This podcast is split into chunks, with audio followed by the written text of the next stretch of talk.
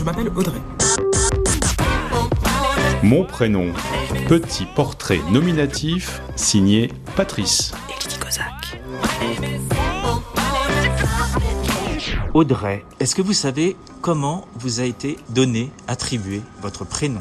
Alors oui, je le sais, il s'agissait du prénom euh, d'une amie de mes parents, mais également de la fille d'un ami de mon père. Donc c'est vraiment l'entourage qui a eu de l'importance, euh, les connaissances de mes parents dans l'attribution de ce prénom. Vos parents sont d'origine? Et mon père est martiniquais et ma mère est dunkerco-marie-galantaise.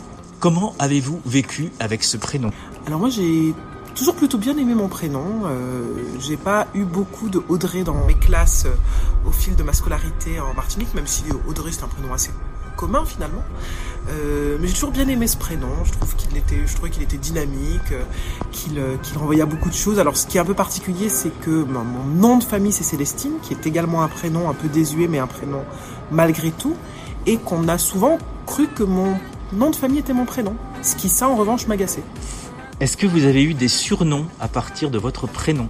Alors, j'ai eu des surnoms, mais pas en rapport avec euh, mon prénom. Si euh, certains amis m'appellent Dédé ou Dre, j'ai une de mes très bonnes amies qui m'appelle Dre.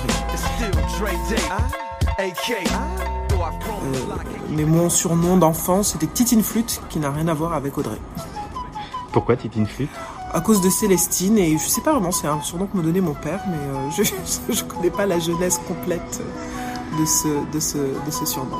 Si vous aviez dû avoir un, un autre prénom, qu'est-ce que vous auriez choisi vous Si j'avais eu un autre prénom, mais moi j'arrive pas à m'imaginer avec un autre prénom que le mien. J'aime beaucoup le Mais mien. celui-là vous a été donné. Celui-là m'a été donné. Bah alors moi j'ai, voilà, je, je- dans les, les prénoms que j'aime beaucoup, euh, euh, j'aime beaucoup le prénom Salomé. Je l'ai donné à ma fille.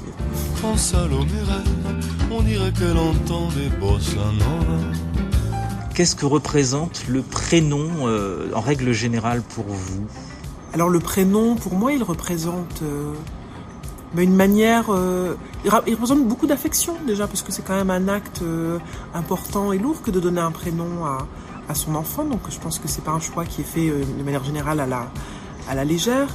Qu'il inscrit aussi socialement le prénom. Là, je suis influencée par mes collègues qui font de la sociologie des prénoms et qui disent qu'en fait, on ne donne pas les prénoms complètement au hasard, mais on le fait. euh, je pense que c'est pas complètement le hasard. Si aux Antilles, les gens inventent beaucoup des prénoms, ils font le mélange du prénom euh, du père et de la mère. On donne des prénoms originaux.